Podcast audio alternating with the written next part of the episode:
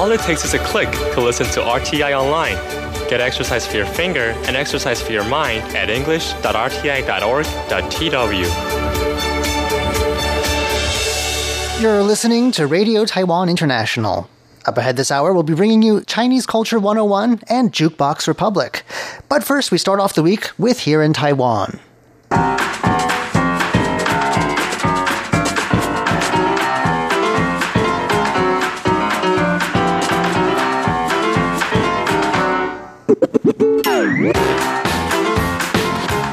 Welcome to Here in Taiwan. Today is Monday, February 11th. I'm John Van Trieste, and joining me here in the studio today, we've got Jake Chen. Hello. And Paula Chow. Hello. In just a moment, how a seven year old girl got her mom the day off work.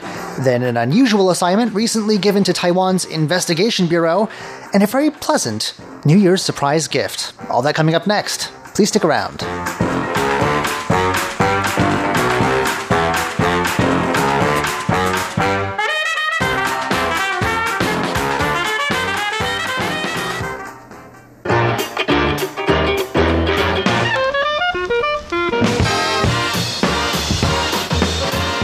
You often hear about kids trying to get themselves out of a day of school, but this is the first time I've ever heard of a kid trying to get one of their parents a day off of work. Right. This uh, this is something that happened in China's Sichuan province.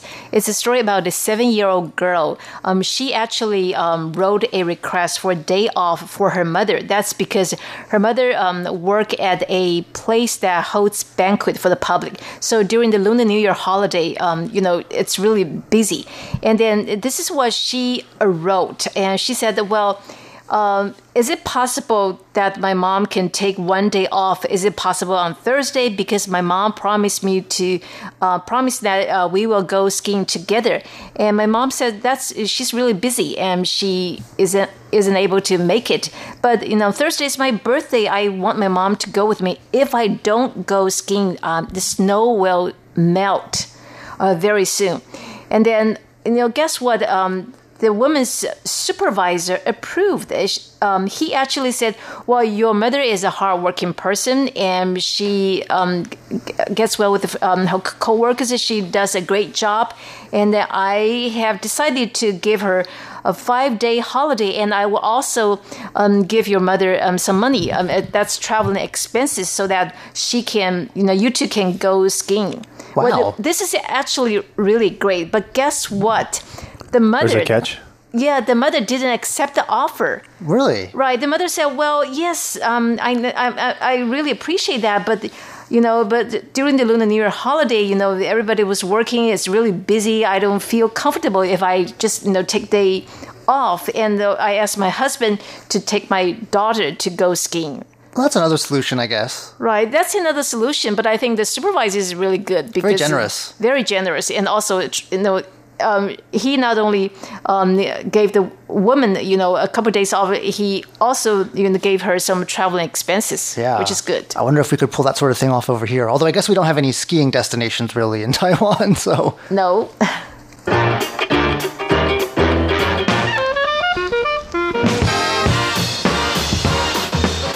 Taiwan's Investigation Bureau is part of the Ministry of Justice, and they've got a, a long list of things that they do. Obviously, investigating is a big part of all of that, though. One thing that they also do, it turns out, is help repair and identify damaged banknotes. A man uh, recently started out by seeking help from a Bank of Taiwan branch in Kaohsiung, uh, trying to figure out what to do about a million NT dollars in banknotes that he'd kept in a wardrobe. Uh, not a good idea in Taiwan. It's not really a good idea to keep anything in a wardrobe for very long in Taiwan without airing it out because we get damp and mm-hmm. moisture and insects also as i've learned recently with termites yes, in my apartment yeah. it, it, it, happens around here um, you just got to keep you know airing your cupboards out and so forth anyway he failed to do that and so um, they the bank wasn't unable to help but referred him to the investigation bureau they spent 14 days, uh, their uh, forensic science department, piecing together damage notes, but using serial numbers and anti counterfeit features as clues. And they were able to recover around 90% of the original amount. That's 899 notes Now Well, each that's one, pretty good. Yeah, each one of these was an one thousand NT dollar note. It says here that that's around thirty two dollars and fifty cents US. So I just pulled out my calculator a moment ago. That's more than twenty nine thousand US dollars they were able to recover. Well, that's a lot. Um, a lot of money to stuff in a cupboard Yes. or a wardrobe, I guess. Um, and the investigation bureau says that uh, the Bank of Taiwan will now decide how much the man's going to be reimbursed. There are rules about this actually, and I didn't know about this until now. Uh, the guidelines say that a note can be redeemed for its full value if it is 75% of its original size or more. So if you find a p- partially torn you know, bill on the street or whatever, and if they can determine that it's more than 75% intact, uh, it's still, they, they, they're still going to have to accept it as legal tender, I guess. Um, but then it gets a bit more complicated. If it's only 50 to 75% of the original size, you actually get half the value. oh, okay. right. I, I guess. I think that's fair. I guess that makes sense, but Right.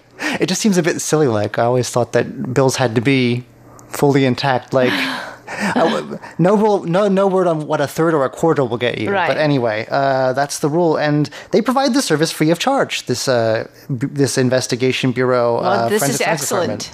Uh, they're the only institution in Taiwan with accreditation uh, in what's called ISO slash IEC 17025. And also the Taiwan, they're accredited with all sorts of things, basically, to be able to do this. And they're doing a pretty good job, it looks like. I'm glad the man got most of his money back.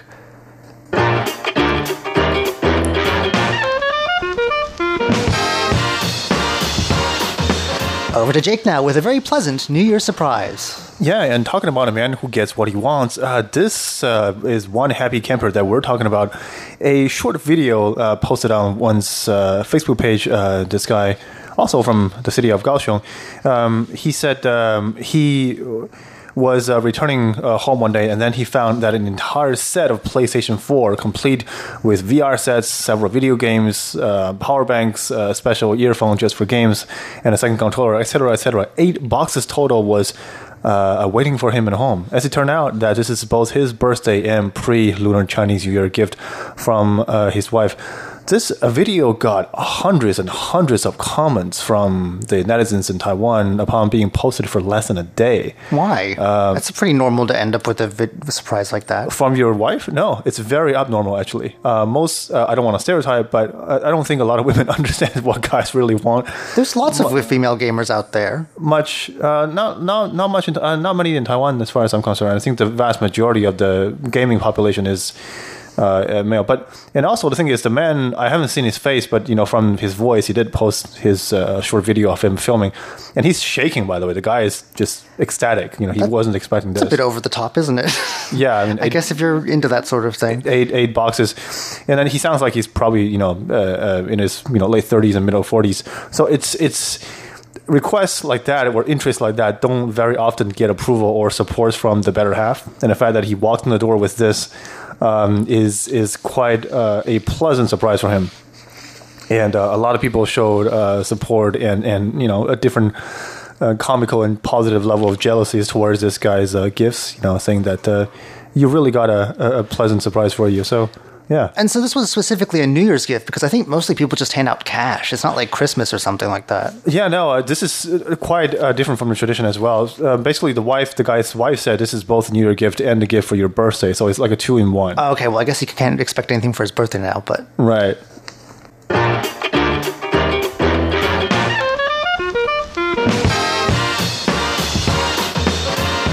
Exciting news in the world of robotics. Uh, the Central Taiwan Science Park's National Experimental High School recently held sort of a tryouts for a pretty cool competition called the First Robotics Competition. This is uh, an international robotics competition for high school students. Uh, and so this is sort of like the mock test, sort of like the preliminary trials to sort of see who advances up to, I guess, eventually represent Taiwan. Uh, it was a two day event held in Taichung, and there were 17 teams of students. And uh, they have a lot of competition, if, you know, if they advance beyond this initial round. A lot of pressure on them, I guess, because each year more than 3,100 teams participate from around the world. So It's pretty competitive. carrying the weight of Taiwan Yeah. on your shoulders there uh, on the international stage. Uh, so the Central Taiwan Science Park Bureau has only, they've only seemed to have done this preliminary round a few times since 2017, but the idea is to give them a practice. Uh, the Bureau Director General says that it's like a mock exam. A growing number of teams from Taiwan are making it to international first competitions overseas, which I guess shows a growing interest in robotics. In 2017, there were only three teams, but in 2018 there were eight, and there are 20 teams ready to go this year. So those are the numbers participating overseas. Uh, uh, so I think having 17 sign up for the preliminary round this year is not too bad. Uh, they're hoping that Taiwan can host its own regional sort of robotics event next year because it is expensive to get teams going all over the world for these competitions. To do that, they're going to need to get 13 domestic teams. It doesn't sound like they've got a problem there. But they'll also need 15 foreign teams to sign up. Uh, so that's what they're going for. But uh, back to the competition, uh, this year's preliminary sort of event had the theme Destination Deep Space. And it looks like they had a lot of interesting challenges. There was one that involved uh, teams having to build robots that could do a number of things, including, quote, gathering as many cargo pods as possible. And they had two minutes and 30 seconds, like as their time limit. So I guess uh, you have to build something that won't just fall apart. and has to, be I guess it has to be able to move around as well. And pick up stuff. Yes. Um, I mean, people are concerned uh, about this. The the school's principal says that you know robotics is a thing, a big thing around the world, and if Taiwan doesn't start doing well, Catching it will up. fall behind. Yep. Uh, so. The, this article talks about STEM training in the STEM fields here in Taiwan: science, technology, engineering, and math. Um, but you know, I think what's one of the other things that uh, students benefit from, because they always ask, like, how are we ever going to use this, right? Especially when it comes to things like uh, physics class, for instance. Mm. And a captain from one team says that the competition requires them to actually apply what they've learned. So it's not just about advancing you know Taiwan on the world stage or making sure it doesn't fall behind. It's also about you know reinforcing the things you learn at school. Yeah, and I also think the principal's uh, worry is probably you know a bit too a bit. I mean, he's probably thinking about it too much because I think in the last years we've covered many many times where Taiwan's uh, robotic teams are quite active in other competitions. So you know, it's not like there's a lack of interest in here. Yeah. I yeah, mean, so. I, it would have been cool to have robotics when I was in school. that would have been quite something.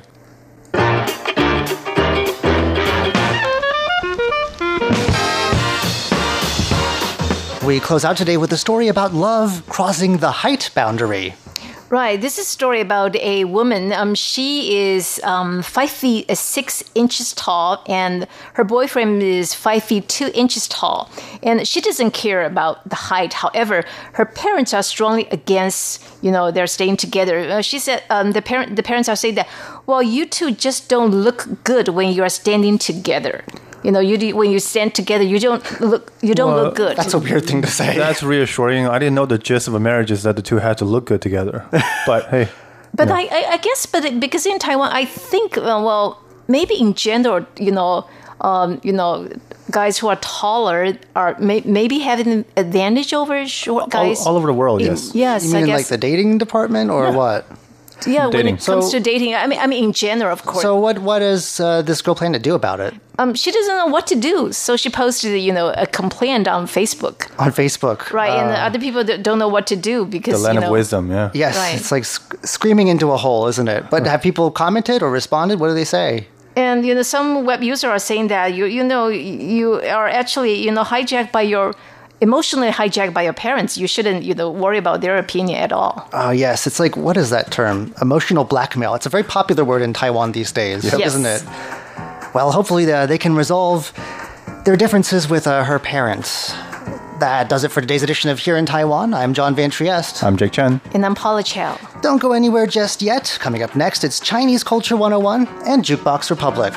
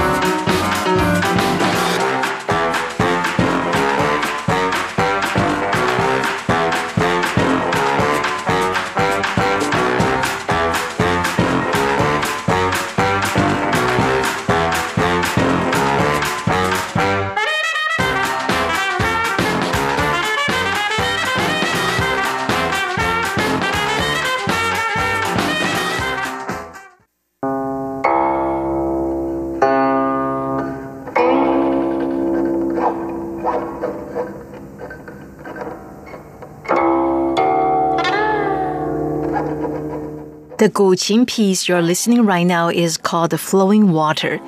It was played by Guan Pinghu.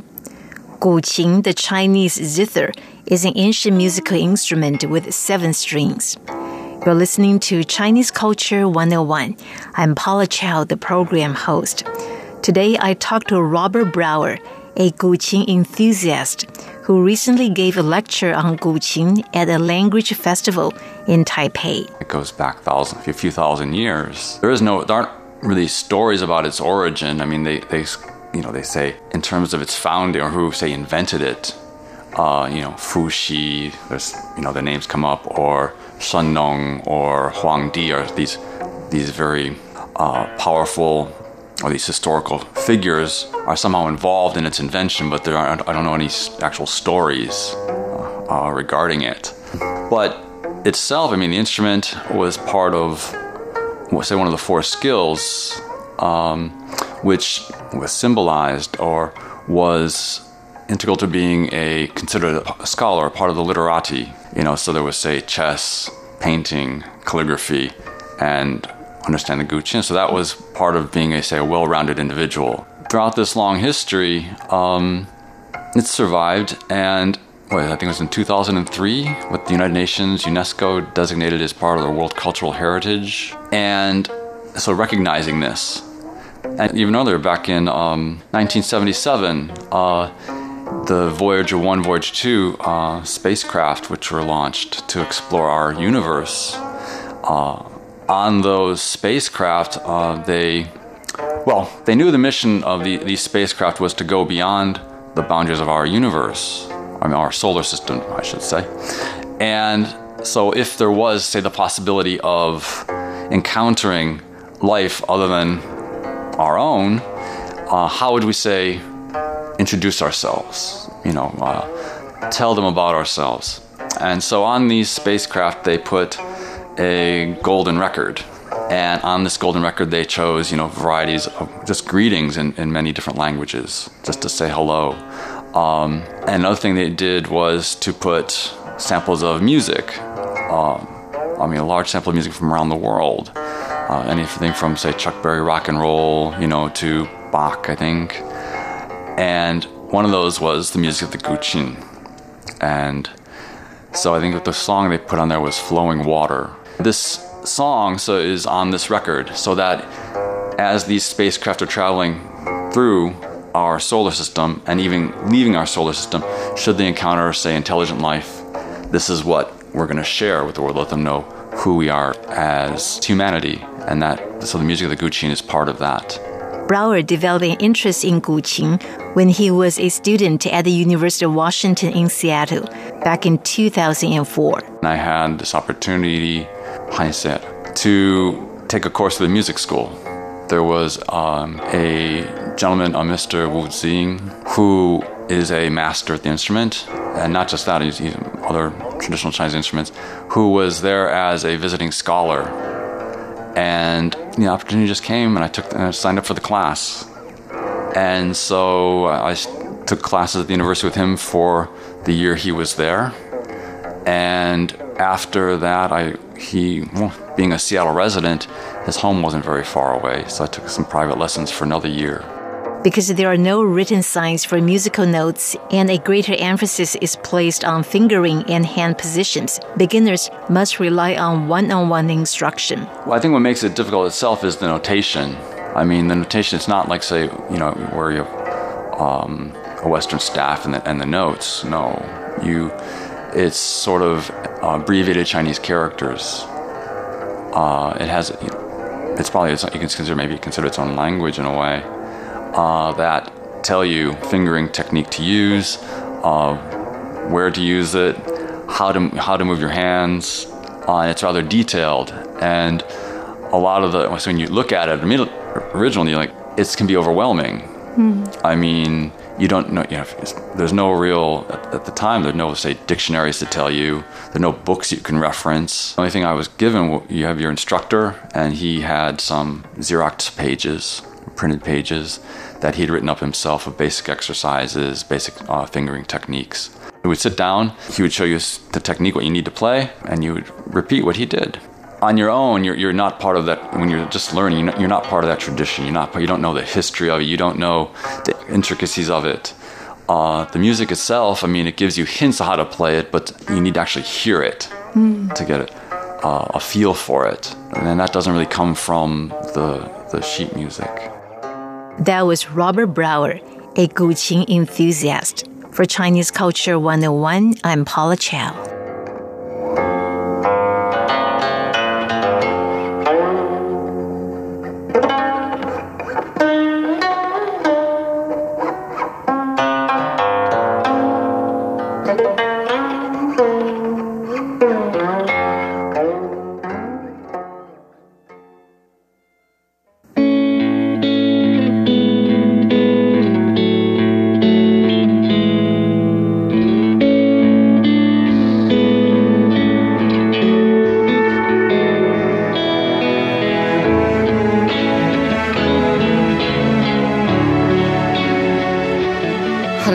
Just tuned into Jukebox Republic. I'm Shirley Lin. Today, I can't wait to hear music from three artists Rima Zeidan, Wing Luo, and Tanya Chua. They all just recently released albums. Let's start with Rima Zeidan. I'm dying to hear her singing. I'm sure you've never heard me talk about her because this is her debut album. The song is In This Moment, 静静。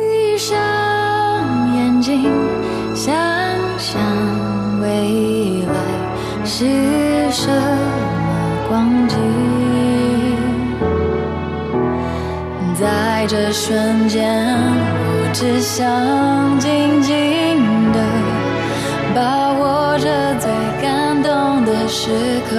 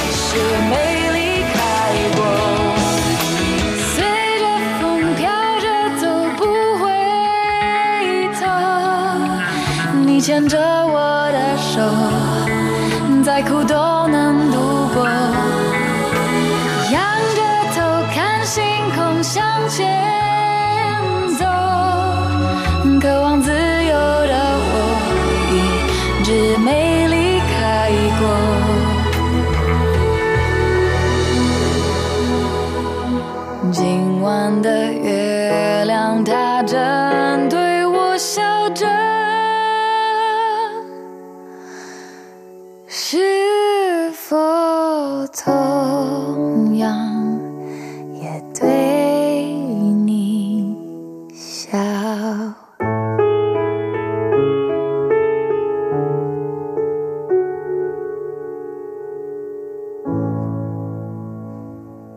Well, that was Rima Zeidan of, well, her dad's Lebanese and her mom's from Taiwan. You're listening to Jukebox Republic. I'm Shirley Lin. Um, so, who is Rima?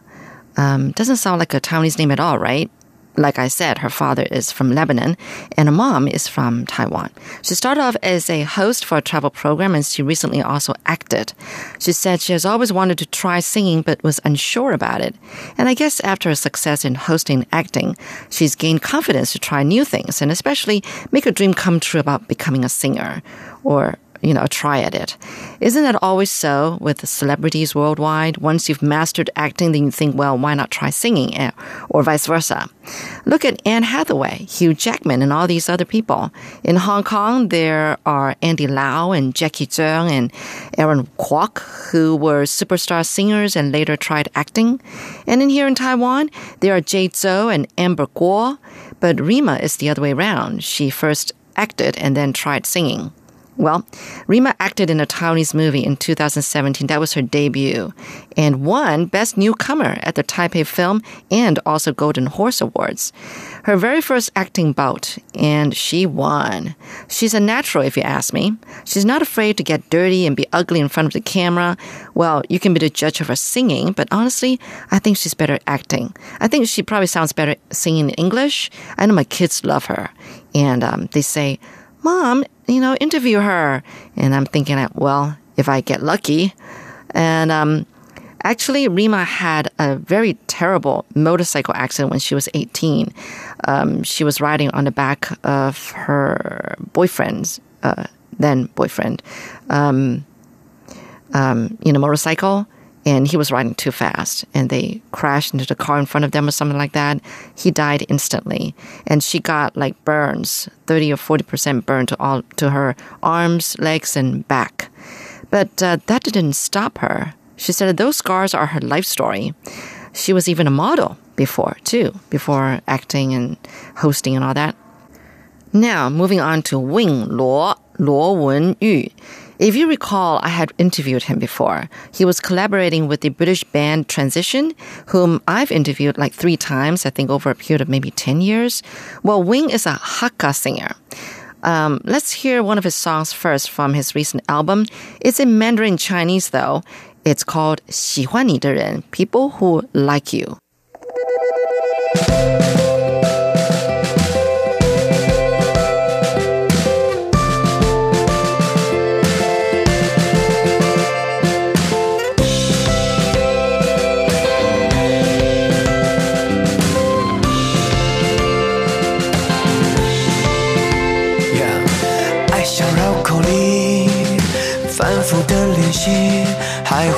螺丝，一样会口急，心跳的频率砰砰砰砰砰砰，有轻重缓急，乱中却有序。感冒的时候，你是我的维他命。哦，忧伤的时候，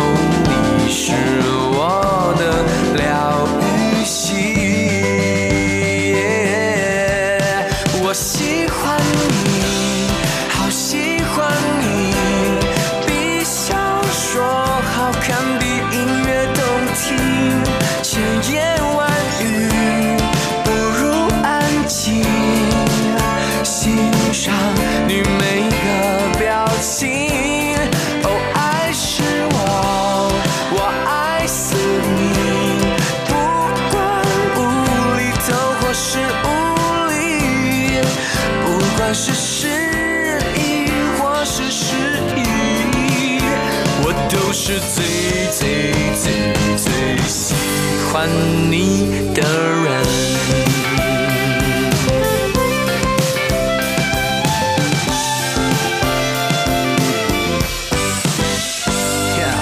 爱像绕口令，反复的练习，爱会吃螺丝，一样会扣紧，心跳的频率，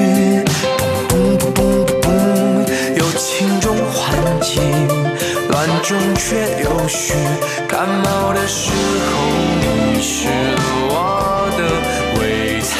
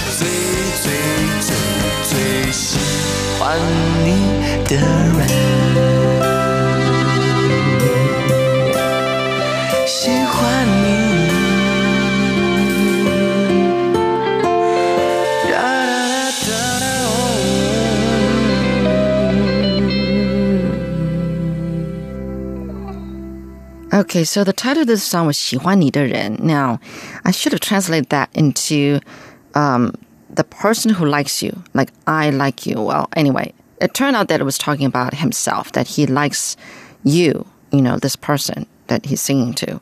Because 人 means people. 喜欢你的人,人 means people, but it can also mean one person. So I had to hear the song to figure out what that really meant. Anyway, so hope you like that. I know I did. Well, first of all, Wing Luo uh, won the Best Hakka Sing Award back in 2015. Now, Wing is a Christian. He said that he remembered one time how he struggled with uh, giving donation to his church, but not. I mean, well, he did. Okay, eventually, um, with much uh, struggle, um, but not long after that, he uh, got back 20 times more than that sum in royalties. So, um, anyway, so that was quite a boost in terms of his faith, I'm sure. Uh, Wing was always the first one to write songs to comfort people in times of crises, such as in the aftermath of Typhoon Morakot back in 2009, during which a whole village was totally buried from mudslides, landslides, and floods. 474 people were buried alive. Yeah, it was really, really sad. So close to a total of 690 people died from that disaster. Wing wrote a song for the occasion. He also wrote another song when a TransAsia Airways flight from southern port city of Kaohsiung uh, to offshore island Penghu crashed into buildings in bad weather. Of the 58 on board, only 10 survived. Then Wing wrote uh, uh, 放心去旅行, which translates into "Don't worry, just go travel." You know, go go on a trip. People were really comforted by that song, and I think it was also used in a movie or something like that. And um, anyway, the following year, 2015, there was the this uh, dust explosion accident that happened at the Formosa Fun Coast Water Park. It was a party called Color Play Asia. 15 died, but 484 got injured or burned, rather, and had to go through a very long, tedious, painful rehabilitation process. Wing also wrote a song to soothe those victims. Yeah, he did. All right, next we're moving on to Tanya Chua, whom we haven't heard in a very long time. She's a singer songwriter from Singapore She's got three Best Mandarin Female Sing Awards at Taiwan's Golden Melody Awards, which is the equivalent of um, the Grammys. Well, let's listen to one of her songs in her newest album, I Will Breathe Again, 喘一口气.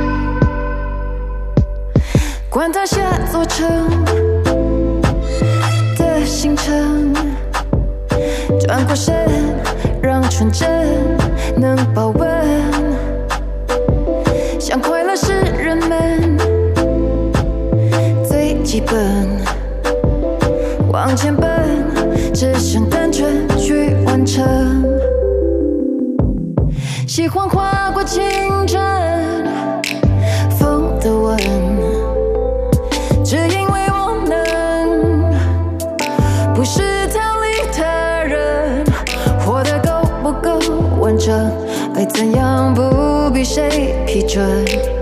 这一生不许上课，再得逞。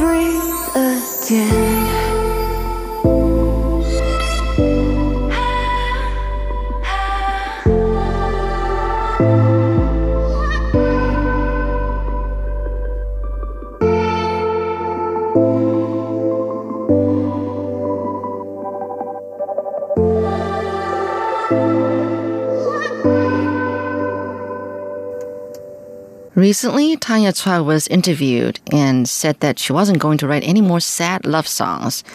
She decided to use music to take everyone on a trip. Apparently, she was traveling these last three years. I think she uh, went to Sri Lanka and Paris, among others.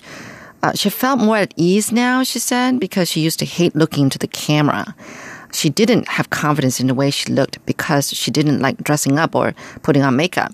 She said she just loved making music. She used to write and sing songs like Go Away, So Boring, It Doesn't Have to Do With You. You know, those were the titles to some of the songs that she wrote.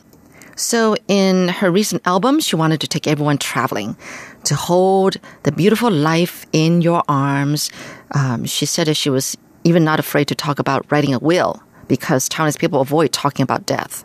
She said it was in Paris when she realized that you don't have to be so much of a lady that you can be really, really be yourself and have confidence in yourself. She said she used to be afraid of crowds. Her friends told her to not write songs anymore, but instead to cover other people's songs. She admitted that those years when she was doing really well and making a lot of money was when she was singing other people's songs. She's also gotten to the liking of making cakes, baking. Yes, baking. Um, she said that she would talk to her cakes while they were in the oven, you know, baking and, you know, kind of like um, bloating up, you know, coming, going up and down. anyway, she said cake recipes will always produce good tasting cakes, whereas, um, you know, you can run out of, out of inspiration for writing a song. But now she's glad for all that she's gone through in her life, you know, during her career, singing career and everything, because she's thankful for where she is today because of all those things that she went through. Well, that's it for Jukebox Republic. I hope you enjoyed today's program. Another song by Tanya Chua, how's that? Well, the title of this song looks like French, A la Folie by Tanya Chua.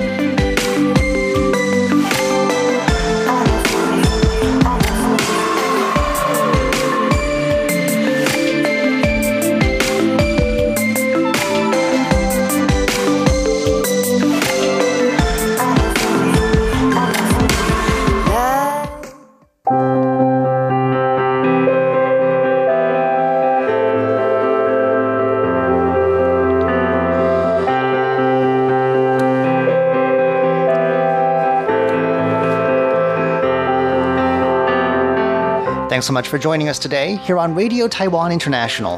I'm John Van Trieste, back in the studio once again with Jake Chen and Paula Chow, and we're here to leave you with one more thing. Well, we've just entered the year of the pig. We've got an exciting new year ahead of us now uh, here in Taiwan. So we thought today we'd leave you off with a story about a woman and her four pet pigs. Right. Her name is Jenny Tsai, and she is a website designer. Um, she lives in Taichung, uh, in this um, in the central city of Taichung, and she lives in an apartment. And she keeps four um, pet pigs. And she said that people often, uh, you know, uh, misunderstand. Um, pigs because she said pigs are actually very clever because her pet pigs are able to uh, work out uh, how to open the the fridge and she also said her yes they opened the fridge and she also said her pigs are very warm and affectionate So they're indoor pigs. Indoor- She's, she's not like keeping them at a farm at no some no distance. no indoors That's got to be an interesting lease. it, it, yes I and wonder what the landlord has to say about. Well, maybe she owns the place. well, well, I, I don't know, but the, the, the apartment must be pretty. Um, it must be a pretty uh, Spacious one, right? large apartment because you need she that. um, she shares her apartment with um, her four pet pigs here and also with a flatmate. And the, the four um, pigs live in uh, a life of luxury because the four um, pigs stay in the largest room, whereas um, she and her flatmate occupy the tiny bedrooms to the other side. But anyway, um, she said that um, she's 43 years old. She started keeping pet pigs 12 years ago. And she said that happened because when um, her neighbor's pig gave birth, she stopped by to watch the piglets every day. So her father and brother decided to uh, get one for her. That's how she started, you know, Oh. keeping pet pigs. And it just uh, kept going from there. Right. And guess what? Uh, each one of her pigs has its own blanket, clothes, bowl, and a leash. And the fest and and and her apartment is festooned with pig-themed figurines, cushions, and paintings, as well as bowls and cooking pots. Just to make sure they feel right at home. Right. But she also admitted that keeping the pig is no uh, easy tasks. She says she once nursed a five day old piglet that required bottle feeding, a bottle feeding every four hours. This, Right. this is, it's a lot of work. She said that pigs are difficult to raise. Um, sometimes they can wreak havoc. They bite, and of course, and she said they eat a lot. And there's another problem is that she said unlike dogs or cats, there is no pet hotel that accommodate pigs. So um, she is not able to travel far, and she has to make a lot of sacrifices. Right, I'm sure. And I'm, I also, I don't think I'd be walking around pet pigs recently either with the threat of African swine fever coming in here. Yes, It's a very right. dangerous situation then. Right, Um, but, but but guess what? Despite the challenges, she said that her beloved pets have brought her much joy over the years. I wonder if they did anything special to mark the year of the pig. a pig party. No, I don't know. Yeah.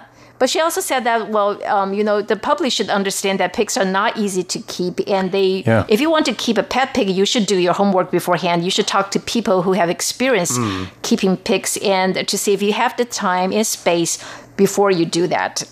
But she said that, um, you know, nobody wants a grown pig. And if some people do want it, they might have an ulterior motive, such as killing the pig to eat. Yeah, that's a bit. that, that's kind of That's bad. yeah. But I, you know, this, but she didn't um, mention in the cleanliness. I, I don't know how she is able to keep all, you know, four pet pigs. guess you got to air condition them. They can't sweat, which is why they roll around in the mud to keep themselves Right. cool. Lots you, of air you, you must conditioning. love the animal very much, otherwise you so. won't you know, keep them, especially in the apartment. Right, Yeah, and it's also a lot of uh, effort to keep animals who are uh, that are really really intelligent because you don't if you don't keep them occupied, they're going to be very aggressive. Right. And pigs are really really smart. I mean, Breaking who- in the fridge. Yeah. Well, that's all from us today here at Radio Taiwan International's English service. We hope you'll join us again tomorrow when we present Book of Odes and Status Update. For now, though, from all of us here in Taipei, thanks so much for listening.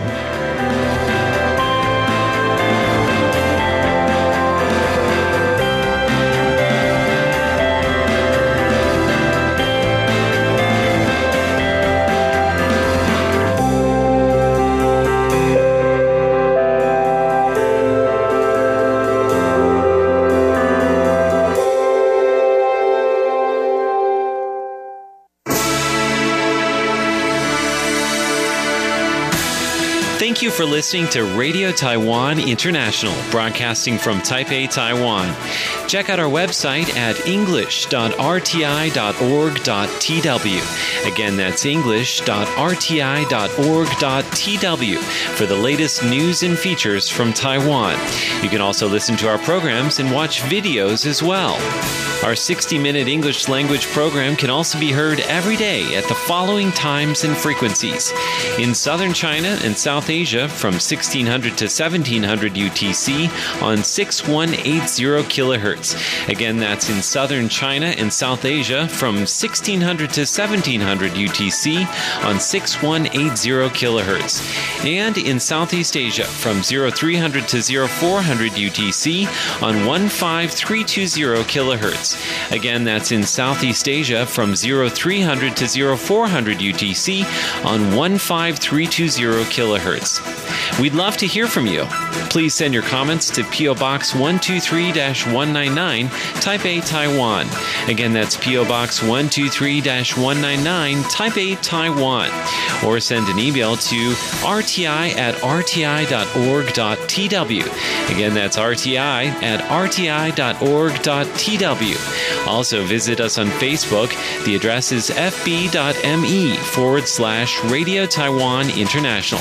Once again, on Facebook, we're located at fb.me forward slash Radio Taiwan International for videos, photos, and news of interest from Taiwan. Thank you once again for listening to Radio Taiwan International.